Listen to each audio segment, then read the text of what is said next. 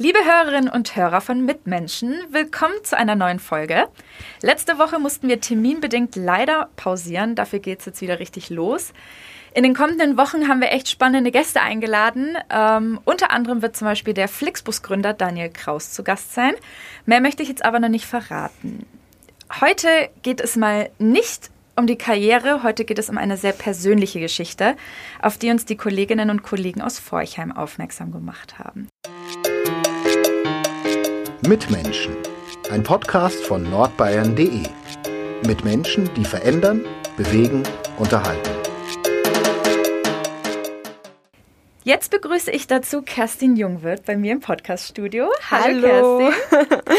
Ich freue mich sehr, dass du da bist, weil wir werden über ein Thema sprechen, das in unserer Gesellschaft teilweise noch natürlich als Tabuthema gehandelt wird, worüber aber oft auch gar nicht gesprochen wird und über mhm. dein Thema speziell weiß man noch gar nicht so viel. Wir sprechen mhm. über das Thema Körpergewicht und konkreter auch über das Übergewicht. Genau. Du bist da ja sehr offen. Ja. Du hast vor ein paar Jahren 145 Kilo gewogen. Ja. Jetzt hast du dein Körpergewicht nahezu halbiert, genau. 70 Kilo abgenommen. Mhm. Damit die Zuhörerinnen und Zuhörer deine Situation verstehen, magst du einfach mal erzählen, wie diese Zeit für dich war? Ja. Ähm, ja, wie war die Zeit? Ähm, also ich war als Kind schon immer pummelig, mollig. Ähm, ich kannte mich gar nicht anders. Und ähm, das war eigentlich auch, oder das hat sich so rumgezogen bis in die Pubertät. Und ähm, mit zwölf war dann der krasse Einschnitt, wo sich mein Körper komplett geändert hat. Also ich habe dann ähm, diese, ich nenne sie immer Elefantendellen am Arm bekommen und ähm, ja, eine breite Hüfte und, und dicke Oberschenkel und ähm, ja, es war alles so unförmig. Und ähm, ja, das hat sich dann weitergezogen. Ich muss dazu sagen, dass ähm, ja meine mein Einschlag vom väterlichen ähm, alle ziemlich stämmig sind. Also ich bin damit aufgewachsen. Ich kann es nicht anders. Und ähm, habe mir auch dabei gar nichts gedacht, dass ich eben dann so explodiert bin. Und ähm, ja, dann kam das Teenageralter. Ich habe es halt dann auf die Pubertät geschoben. Und ähm, ja, habe damit gelebt. Ich habe ähm, dann auch diese Schmerzen, da kommen wir dann später noch dazu, ähm, mitbekommen und mitgekriegt und habe mir halt dann auch gedacht, das ist mein Gewicht, was auf meinen Körper drückt, auf meine Knochen etc. Und ähm, ja, so ging es weiter. Also ich habe mir da keine Gedanken gemacht. Bis eben ähm, ich durch Zufall in ein Orthopädiegeschäft in Forchheim gestolpert bin, weil ich eine Handorthese gebraucht habe. Ähm, und die ähm, ja, Sanitätsfachverkäuferin, die mich da beraten hat, die hat nach der Anpassung ähm, mich gefragt, ob sie meine Oberschenkel sehen kann. Und okay. ich war total verdutzt und ich dachte mir so, hä, wieso magst du denn jetzt meine Oberschenkel sehen? Ähm, das war Sommer und ich hatte ein Kleid an mit einer Leggings und ähm, ja, so, so ein Bolero. Und ich habe gesagt, naja, Oberschenkel kannst du jetzt nicht viel sehen, weil ich eine Leggings unter dem Kleid dran habe. Aber du kannst meine Oberarme sehen, wenn du magst. Mhm. Und sie, ja, ja, pack mal aus. Und dann habe ich ein Bolero ausgezogen und dann hatte ich diese Elefantendellen da, die sehr gehangen haben. Und sie hat so rumgeschaut und hat gesagt, Madler, das ist eine Krankheit. Und das Komische, war, dass in dieser Woche, also Anfang der Woche mit dieser Armprothese, hat mein Vater in, im Fernsehen einen, ja, einen Artikel oder, oder eine TV-Show über Lipidem gesehen und hat gesagt, das hast du auch. Und dann bin ich gerade dazugekommen und dann ging es um die Schmerzen. habe ich gesagt, nee, das habe ich nicht. Das ist ganz vergessen, habe ich nicht. Und dann sind wir halt ein paar Tage später in diesem Orthopädieforum und sie sagt, das ist die Krankheit. Und dann bin ich raus. Mein Vater war mit dabei und habe dann zu meinem Vater gesagt, ja, also ähm, sie sagt das auch, dass ich das habe. Ja. Und dann mein Vater, okay, alles klar, wir klären das ab. Mein Vater hat es in die Hand genommen, der hat ähm, Termin klar gemacht zwei Wochen später war ich dann beim Arzt in Erlangen und der hat mich dann auf Lip-Lymphödem diagnostiziert. Genau.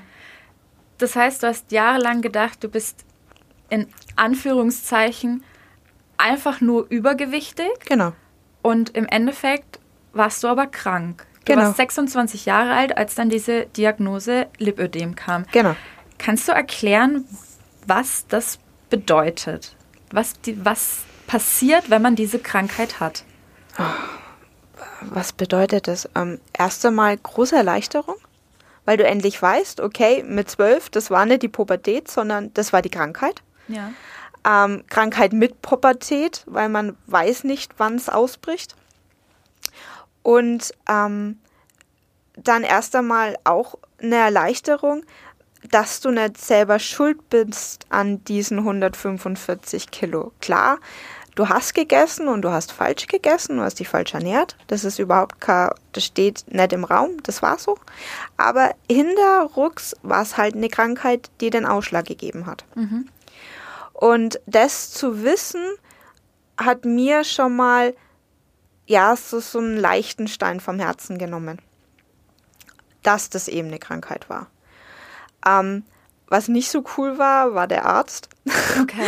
Weil der Arzt dann gesagt hat, wir kommen in ihren neuen Leben. Sprichwörtlich. Ähm, wir wissen jetzt, was es ist. Wir schränken es jetzt ein mit der Kompression. Aber sie bleiben so, wie sie sind. Und dann habe ich mir gedacht, so, okay, es wird nicht mehr. Ich bleibe so, wie ich bin. Okay, damit lebe ich. Wunderbar. Es ist eine Krankheit, wunderbar, damit lebe ich. Ähm, dann hat er mir noch zwei Broschüren, kleine vier Seiten, in die Hand gedrückt und sagen, so, bitte lesen, das ist Lipödem, das ist Lymphödem. Ähm, ja, gut, ich habe dann selber noch gegoogelt, weil das, was in den Broschüren stand, das, das war nicht aussagekräftig. Und dann, ähm, ja, nach der Heimfahrt hast du halt das Grübeln angefangen, ne? 26, jetzt erst Krankheit. Ja. Wie hätte dein Leben verlaufen können? Was hättest du für einen Beruf ergreifen können, wenn du schon vorher gewusst hättest, etc. Und dann kommt halt so ein ganzer Schwall an Gedanken auf dich zu. ja. Und das war, ja, da musste ich erst einmal hapern und musste erst mal verdauen. Das glaube ich. Ich habe vorhin, du hast es gerade gesagt, du hast die Krankheit gegoogelt. Ich habe das auch mal gegoogelt ähm, und habe mir was rausgeschrieben. Ich hoffe, ich bin keine Medizinstudentin, keine Ärztin. Ähm, ich habe es rausgeschrieben, damit die Zuhörerinnen und Zuhörer mal verstehen, was da überhaupt im Körper passiert. Und zwar, unter einem Lipödem versteht man die krankhafte Störung der Fettverteilung. Die Fettzellen vermehren sich bei Lipödem-Patienten unkontrolliert im Fettgewebe der Unterhaut, vor allem an Beine, Hüften, Gesäß und oder Arme, wie du es schon Genau. gesagt hast. Knöchel und Handgelenke bleiben dabei meist schlank Ja. und erkranken tun eigentlich nur die Frauen. Ja. Als der Arzt gesagt hat, so, das ist die Diagnose, hast du davor schon jemals mal von dieser Krankheit gehört? Nein, überhaupt nicht. War mir völlig unbewusst. Ja. Wie, wie, wie haben deine, wie haben deine Eltern, dein, dein Umfeld reagiert? Die werden ja mitbekommen haben, dass du dich auch körperlich verändert hast und dass es bestimmt nicht nur körperlich, du hast es schon angesprochen, mit den Schmerzen eine Qual war, sondern auch seelisch. Ja. Ähm, ja, auch ähm, Unglaube, Ja. weil sie die Krankheit einfach nicht ähm, ähm, gekannt haben. Und manche auch, ja, ja, Ausrede, aha. Ähm, ja, gut. Bis ich dann wirklich mit einer Kompression angekommen bin und dann auch zur Lymphdrainage gegangen bin. Ich meine, das mache ich jetzt auch nicht aus Jux und Dollerei. Ja. Und dann haben sie es doch irgendwann mal gegoogelt und haben gesagt, okay, da ist doch irgendwas, aber man weiß ja nicht so. Und ähm, ja, es ist, es ist komisch, weil du einfach so wenig drüber erfährst und weißt und aufgeklärt wirst. Und das war ja vor vier Jahren ja noch weniger. Ähm, jetzt in Main, also in Forchheim, haben wir ähm, das Orthopädieforum in Forchheim, das wirklich ähm, dann Veranstaltungen über dieses Thema gemacht hat. Gerade auch, ich nenne es auch wieder Schicksal, in der Zeit, wo ich dann diagnostiziert worden bin. Also ich wurde im September diagnostiziert und im November gab es die erste Veranstaltung über Lipödem, über ähm, Lymphödem mit einem Arzt, der sich wirklich ausgekannt hat. Und der hat dann eineinhalb Stunden referiert und dann hast du erstmal gedacht, ah, okay, das ist es. Und so kommt es. Und, ah, ja, genau, das war bei mir auch so. Ja. Und dann kam der Aha-Effekt erst. Wie war das denn bei dir? Also welche, wo, wo hattest du Schmerzen? Wie muss man sich das vorstellen, wie dein Alltag unter dieser Krankheit war, wo du es noch nicht wusstest, was man dagegen machen kann? Ähm, also Schmerzen waren immer mal wieder da, also unterschwellig, meine ich sogar. Ähm, ich hatte immer ein Ziehen in den Beinen. Also entweder abwechselnd rechts oder links oder mal beides. Ähm, ähm, Druckgefühl, ganz starkes Druckgefühl manchmal, wo ich mir gedacht habe, was ist denn jetzt los? Platzen, platzen jetzt die Oberschenkel oder was? Ähm, ähm, schwere Knie, also wenn du in die Hocke gehst, dass die Knie einfach, aber da habe ich halt dann auch wieder gedacht, ne, Fett, ich beuge mich, Knie, haha. Mhm. Ähm, in den Armen, ich hatte immer Probleme mit meinen Armen, also das ist auch wie Druck. Und ganz klar, wenn mal so ein Schenkelklopfer gekommen ist, dann, ähm, ja, tut der doppelt weh oder dreifach weh. Und den merkst du auch 10 Minuten oder 20 Minuten, wenn es wirklich ein Acher ist, länger. Und du wirst rot, du wirst richtig rot. Und wenn es ganz schlimm läuft, kriegst du ähm, bei diesem Schenkelklopfer auch noch einen blauen Fleck. Du bist ziemlich blaufleckanfällig. Okay. Also ähm, jedes Mal, wenn ich irgendwo auch nur ein bisschen hinstoße, kriege ich einen blauen Fleck. Ähm, ja, das, also das sind meine Gefühle von meinen Einschränkungen, von meinen Schmerzen. Es gibt andere, die noch weiter eingeschränkt sind oder manche, die, die fast gar nichts haben. Aber das ist mein, mein Schmerzempfinden gewesen und die, die ich auch immer noch habe. Also ja. ich habe immer noch Schmerzen. Werbung. Regional, heimatverbunden und einzigartig. Das sind die Geschichten hier bei uns im Mitmenschen-Podcast. Und die Philosophie der Pyraser Brauerei. So unterschiedlich die Metropolregion Nürnberg mit ihren Mitmenschen ist, so vielfältig ist auch das Pyraser Sortiment. Von Bier über Limonaden und Säften bis hin zu Mayu, dem neuen Erfrischungsgetränk aus Guayusa-Tee. Die Pyraser Landbrauerei hat für jeden das richtige Getränk.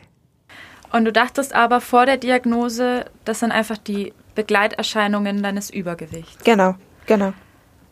Wie war das für dich, wenn man 145 Kilo wiegt man fällt auf in der Öffentlichkeit. Ja.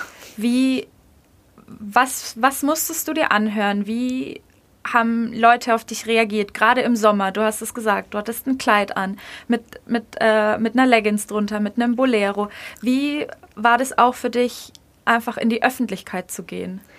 Also das Kleid war schon Stufe 2 mhm. in meiner Entwicklung. da hatte ich nämlich dann schon für mich festgestellt, es ist wurscht, ich bin so, also ziehe ich jetzt auch wieder Kleider an. Aber natürlich war die Pubertät ein einschneidendes Erlebnis. Also mhm. gerade Schule und solche Sachen, ne? Da hast du schon ein paar Sprüche gekriegt von wegen fette Kuh. Ja.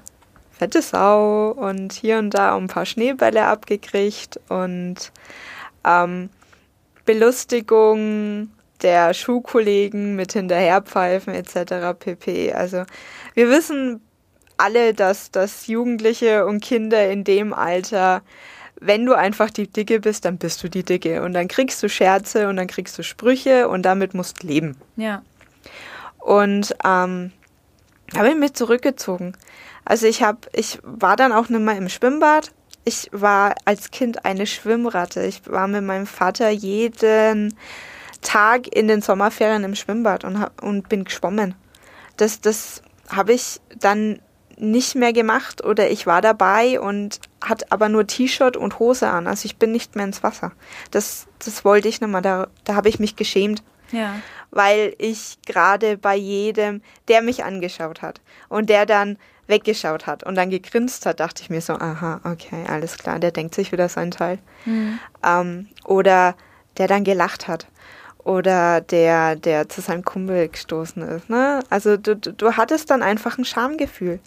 Und du hast dich dann auch vergraben. Also ich hatte im Sommer immer Jeans an, lange Jeans, egal wie es heiß war, immer Jeans und lang. Und ich hatte immer lange T-Shirts an, damit ich meine Arme verdecke. Wenn ich mal T-Shirts ähm, anhatte, wo meine Arme sichtbar waren, dann habe ich was drüber gezogen, eine Jacke oder sonst irgendwas. Also ich habe mich versteckt. Ich habe mich wirklich versteckt. Das ging, ja, bis zu meinem Anfang 20.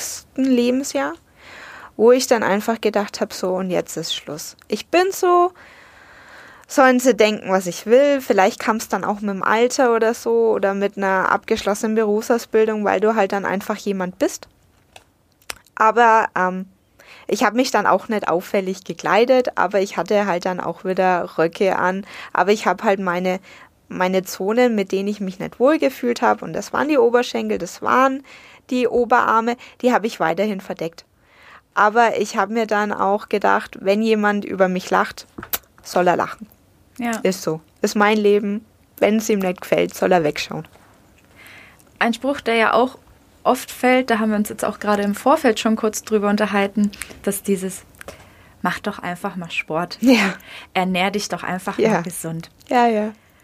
Du wirst es oft gehört haben, ja. wie was was hast du früher auf solche hm. Aussagen geantwortet? Was würdest du heute zu solchen Aussagen antworten? Also früher habe ich gar nichts geantwortet, weil ich zig Diäten durchgemacht habe.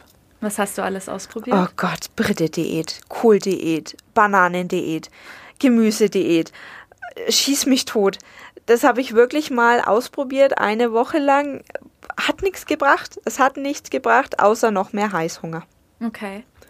Ähm, gesund ernährt, ja, freilich. Mein Vater hat gekocht, aber mein Vater hat jetzt nicht jeden Tag Burger auf den Tisch gebracht oder sonst was. Der hat gut gekocht. Also für mich gut. Ja. War jetzt nicht fettig oder sonst irgendwas. Und das mit dem Sport, ja, habe ich probiert. Fitnessstudio. Ohne Kompression eine Qual.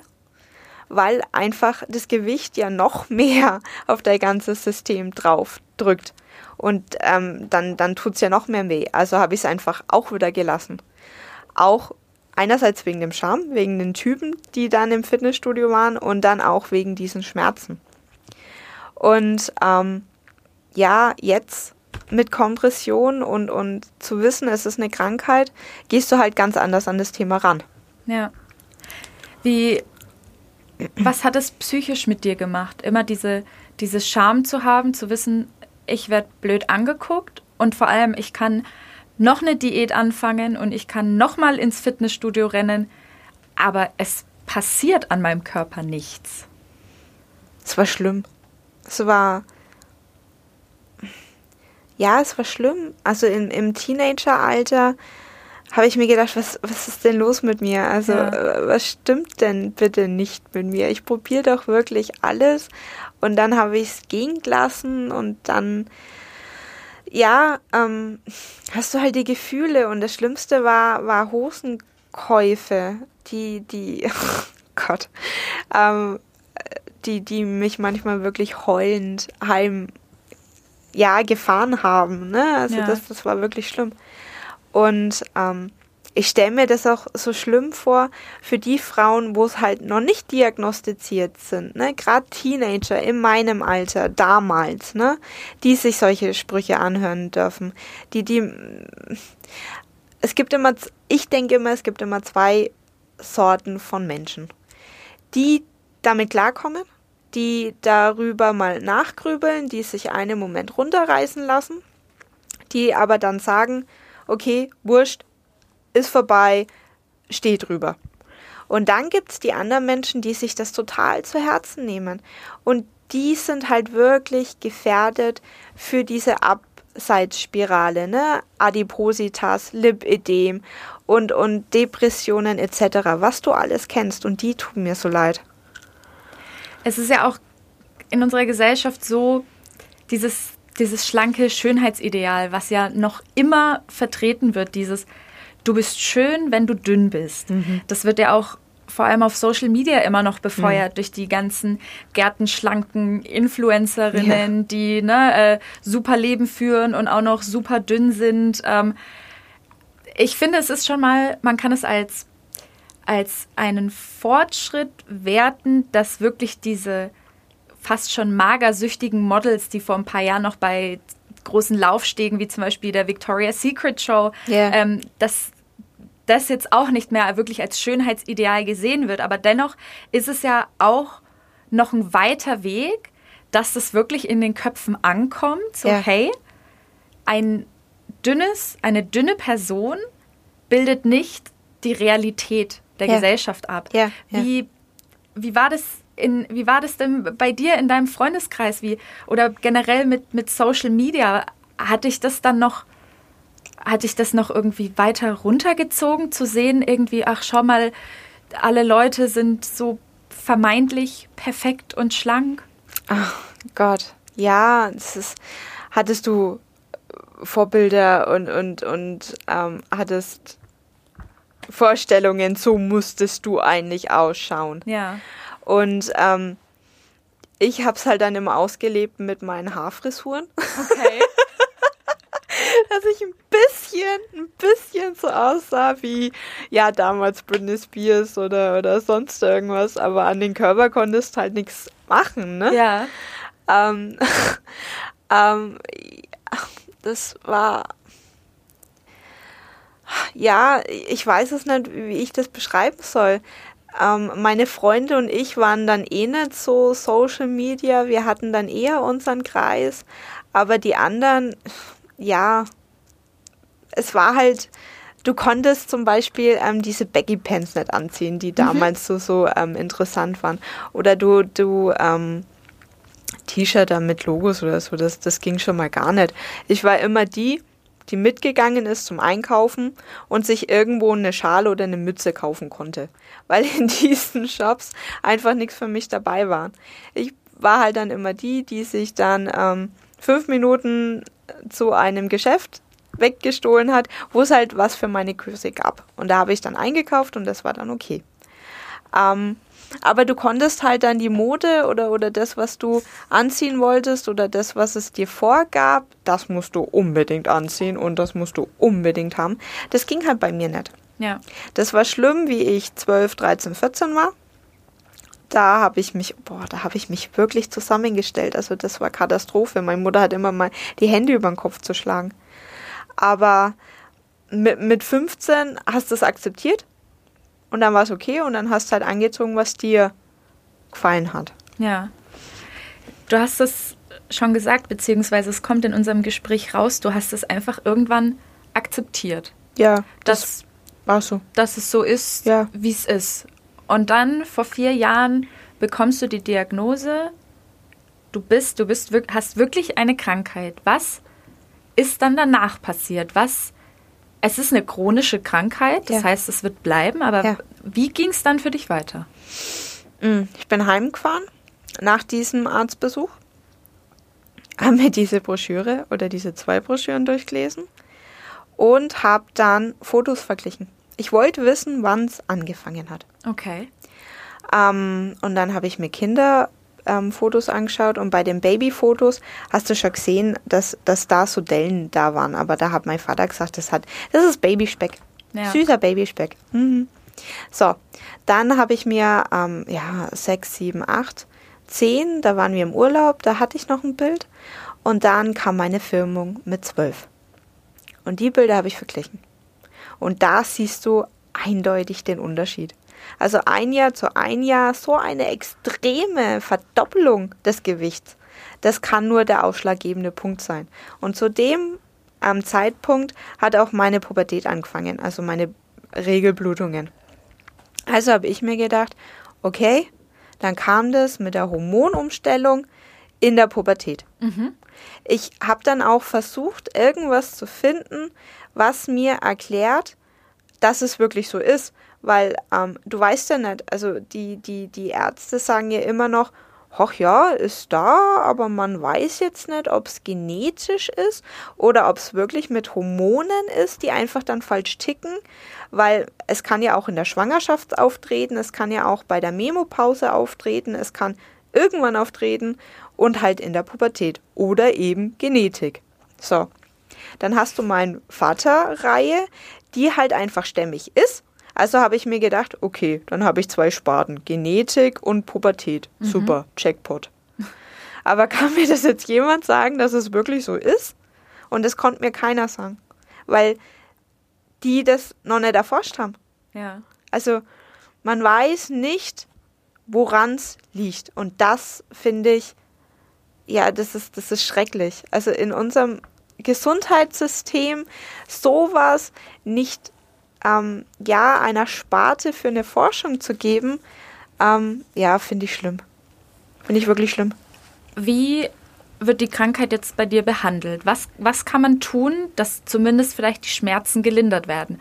Und du hast ja unfassbar viel abgenommen. Was, was kann man dagegen machen? Also gegen die Krankheit an sich gibt es gar nichts. Also es gibt keine Tabletten etc. pp, wie man halt es bei anderen chronischen Krankheiten kennt. Okay. Man kann eigentlich das Lipidem nur eindämmen oder der Haut sagen, bis hierhin und nicht weiter, indem du eine Kompressionsversorgung anziehst. Okay. Die sieht bei mir so aus, dass ich eine Strumpfhose anhab bis, zum, bis zur Brust mhm. und meine Arme sind komprimiert. Und ähm, ich kriege zweimal die Woche Lymphdrainage für die, ähm, fürs Lymphödem. Okay. Mehr nicht. Das war's von der medizinischen Seite. Mhm. Ähm, wie ich abgenommen habe, ähm, ja, das ist eine längere Geschichte und, und ist wirklich, das war ein Weg. Ja. Aber ähm, im Kurzen ist es einfach Bewegung, aber auch nicht Joggen oder sonst irgendwas, sondern ähm, gelenkschonend. Also das Beste ist Wasser, weil es dann einfach nochmal ähm, den Effekt hat, dass du gelenkschonend was tun kannst, Aquajoggen, Aquagymnastik oder einfach nur schwimmen und das Wasser ist einfach das Perfekte, weil du dann auch noch eine manuelle Lymphdrainage dazu kriegst, mhm. weil du ja gegen den Druck arbeitest. Ja. Und das riecht dir auch dein Lymphsystem an. Oder Fahrradfahren. Fahrradfahren, weil du sitzt, ist auch gelenkschonend. Ähm, das sind eigentlich die zwei gängigsten Sportmethoden bei uns, also bei uns in der Krankheit kam bei mir dann ja, ähm, wie gesagt, auch noch das Fitnessstudio dazu, weil ich dann einfach an dem Punkt war, wo ich dann gesagt habe, ich möchte jetzt was für meinen Körper allgemein tun, weil wenn ich jetzt nur so weitermache, dann irgendwann weiß nicht, wie meine Haut mitmacht. Und ähm, das Fitnessstudio war ich ja schon mal ähm, in meiner stolzen Zeit und jetzt in, in der, ähm, ich, ich finde mich gerade selber Phase mit dem Lipidem. Mhm. Und da habe ich den Unterschied gemerkt mit Kompression an, an Geräten zu arbeiten, ist viel einfacher und nicht so schmerzhaft wie ohne Kompression. Ja. Und ähm, das mache ich noch. Ja, und ähm, die Ernährung, das ist eigentlich, glaube ich, das, das Hauptthema, was eine Betroffene angehen müsste. Okay. Weil du ja schon ähm, ja, ich will jetzt nicht falsch essen sagst, aber du ernährst dich ja irgendwie nicht so richtig gesund. Also, ne, isst Schokolade und, und ähm, mal fettiges Zeug und, und du hast da Kalinie drin. Und das aus dem Kopf irgendwie rauszukriegen, das, das, war, das war ein Weg und eine Zeit. Ja. Ich habe ähm, angefangen, mein Essen mal aufzuschreiben und zu sehen, was esse ich denn den ganzen Tag überhaupt? Und dann habe ich ähm, erstmal realisiert, dass es Kilokalorienangaben auf Lebensmittel gibt. Und dass es vielleicht auch mal so ganz sinnig wäre, die mal zusammenzurechnen. Und damit habe ich dann weitergemacht und ähm, dann habe ich ähm, ja Low Carb ähm, mal ausprobiert, hat für mich nicht funktioniert, also mhm. ich glaube zwei Wochen oder so. Aber ich habe eben dieses Essen aufschreiben weitergemacht und habe dann auch ähm, kam aber dann erst ganz lange danach ähm, das Kochen für mich selber angefangen. Und dann auch gesund gekocht, also mit Gemüse, mit Fisch und mit Pute und Hähnchen und etc. Aber halt dieses Essen aufschreiben. Ich habe mich dann auf 1500 Kilokalorien. Ähm, das war meine Grenze. Bis dahin ging's. Und das habe ich mir eingeteilt. Das mache ich heute immer noch. Ähm, und so habe ich mich ähm, Stück für Stück immer weiter ähm, vorgetastet. Ich habe viel ausprobiert. Ich habe dann auch ähm, gelernt, dass du viele Lebensmittel einfach ersetzen kannst. Okay. Durch gesunde Alternativen. Und habe dann auch bemerkt, dass ich nicht jeden Tag Fleisch brauche sondern es auch anders geht. Und nicht nur Pommes und sonstiges, ähm, sondern dass ähm, so, ein, so ein Brokkoli auch schmeckt und Spinat auch schmeckt, was ich früher nie gegessen habe. Ich habe gestern äh, oder ähm, in der Vergangenheit nie Rührei oder, oder sonstiges irgendwas mit Ei gegessen. Das, das habe ich nicht gemocht. Jetzt mag ich's. Ich weiß auch nicht, ob das einfach nur an der Veränderung oder am Alter liegt, keine Ahnung, aber ich liebe jetzt Eier. Ähm, und ähm, ja, viel ausprobiert. Und ich glaube, das ist auch ähm, die Erfahrung und, und ähm, der Weg und auch das schöne Erleben, was ich erleben durfte. Einfach auszuprobieren, was mir jetzt passt, was mir schmeckt und ähm, ja, was sonst noch das dann mit meinem Körper macht, weil es ist ja die Abnahme und dann hast du den Sport und dann verändert sich auch dein Körper. Ne? Und dann kriegst du ein anderes Körpergefühl. Du kannst Dinge machen, die du vor vier Jahren nicht mehr oder, oder nicht geträumt hast, machen zu können. Und das geht jetzt einfach. Und das finde ich eine schöne Reise. Und ich hoffe und ich wünsche mir das so sehr, dass andere diese Reise auch machen dürfen. Und dafür braucht es halt Aufklärung. Es muss in die Öffentlichkeit. Es, es muss in den Köpfen ankommen, dass ein dicker Mensch nicht ähm, vornherein adipös ist, hm. sondern dass vielleicht eine Krankheit ist.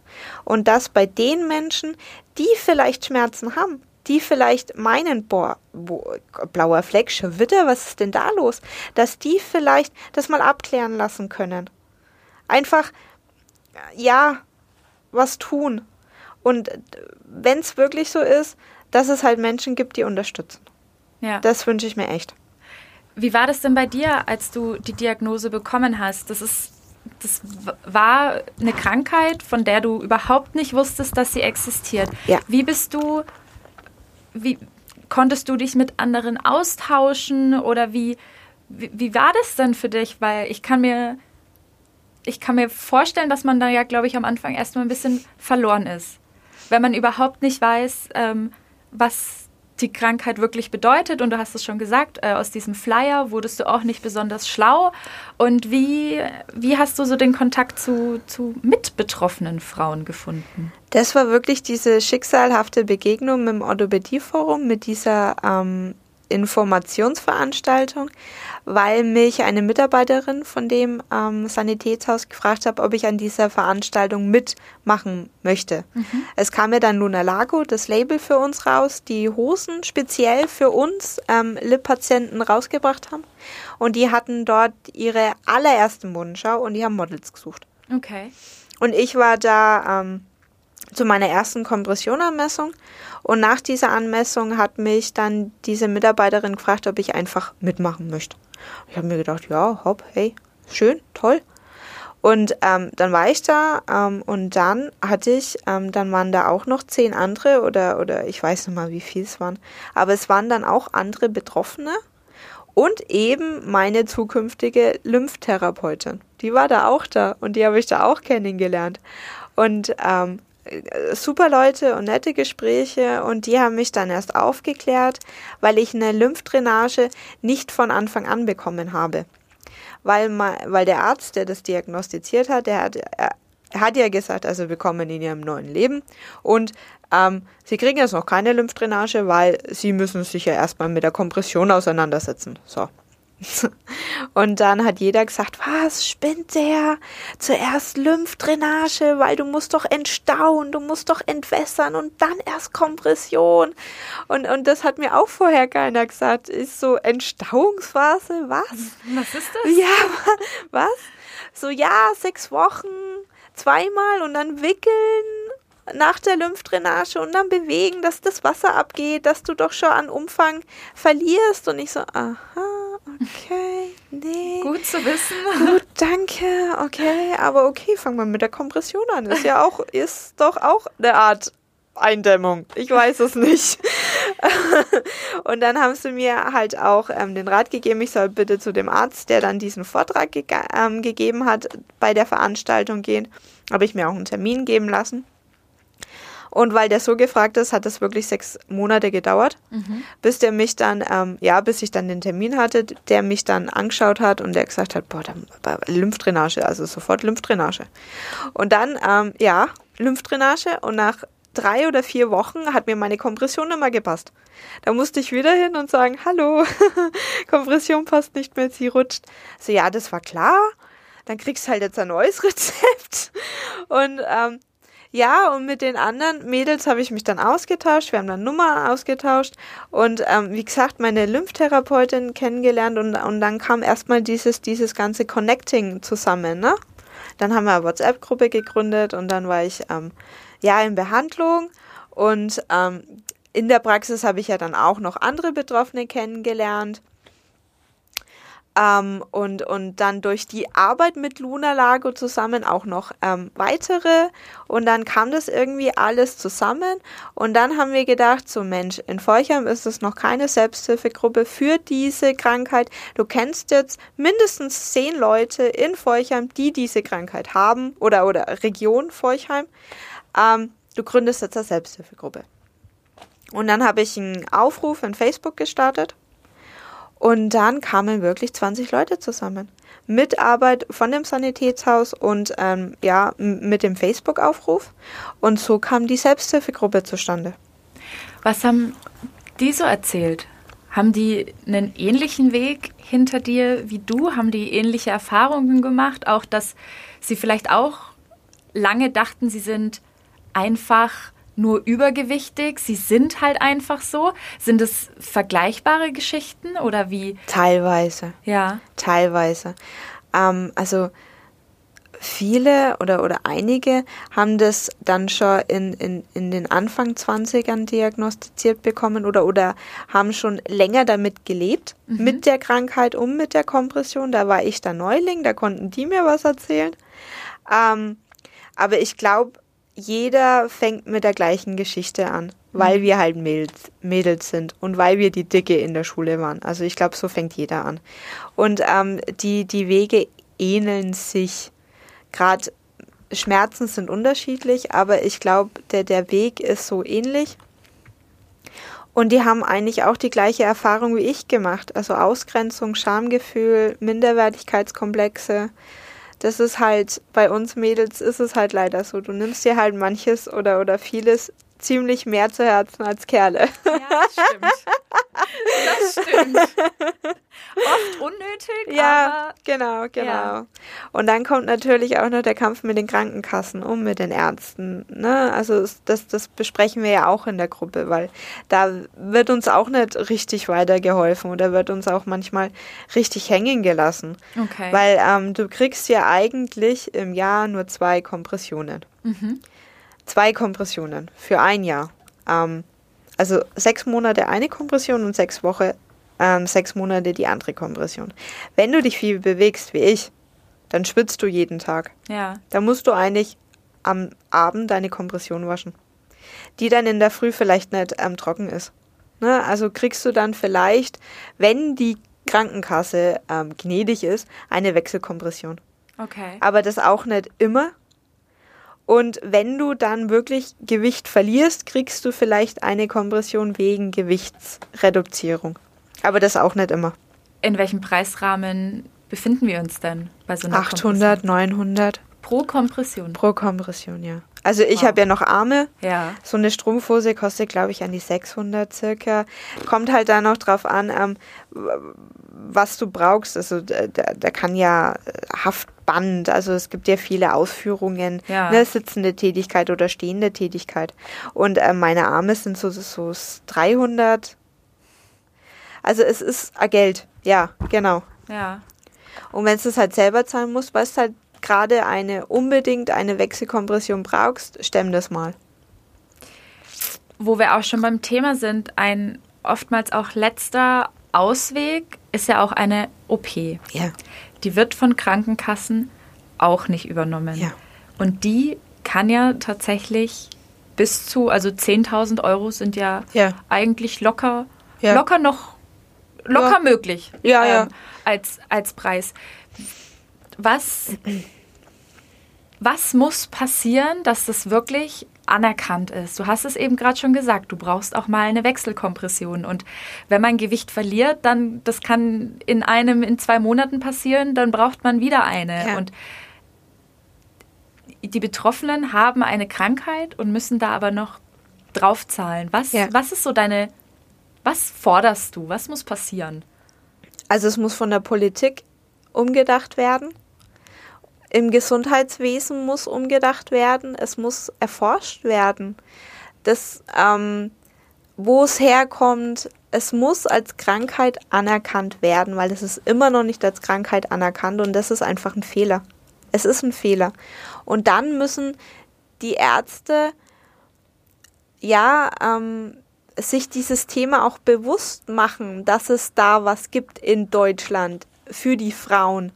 Weil ähm, dieses Lympho, das ist immer so, so, ein, so ein Stiefmütterchen. Ne? Also ich ähm, habe das mal äh, von irgendwo aufgeschnappt, dass es in diesen Facharztausbildungen oder in diesen Seminaren ein Seminar angeboten wird für diese Lymphgeschichte, das aber spärlich besucht wird weil du kein Geld damit verdienen kannst. Es ist eine chronische Krankheit, es ist noch nicht erforscht, man, man kann keine Medikamente etc., ne? also kein Geld, somit, ja, nix. Okay, gut.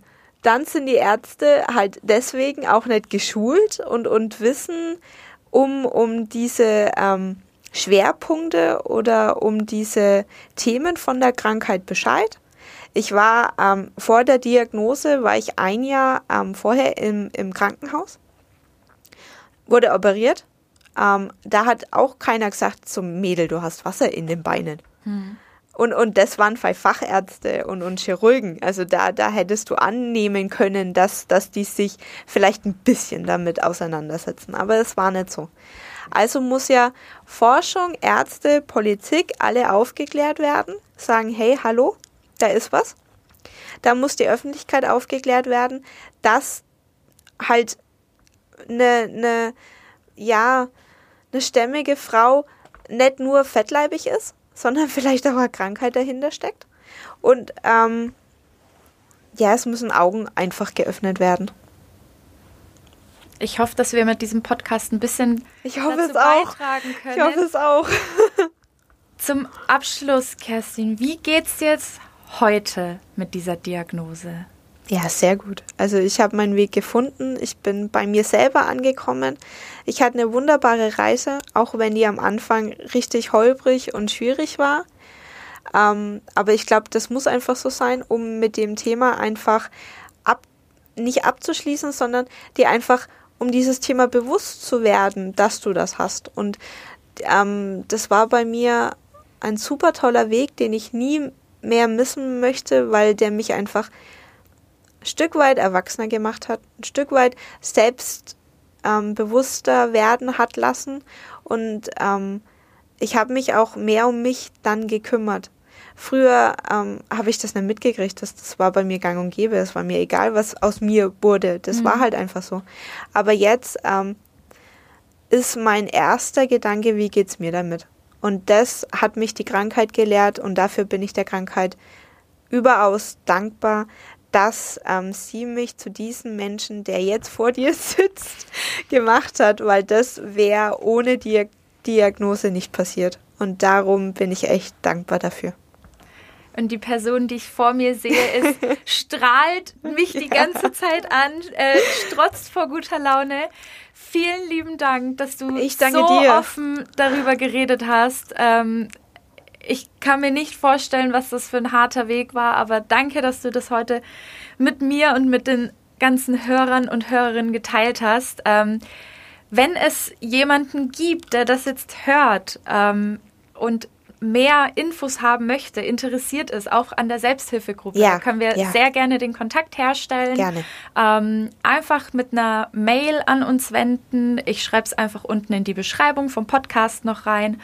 Und dann, ja, liebe Kerstin, alles Gute für dich und wir werden uns Super. bestimmt noch hören in der Oh Zukunft. Gott, vielen, vielen Dank. Mehr bei uns im Netz auf nordbayern.de.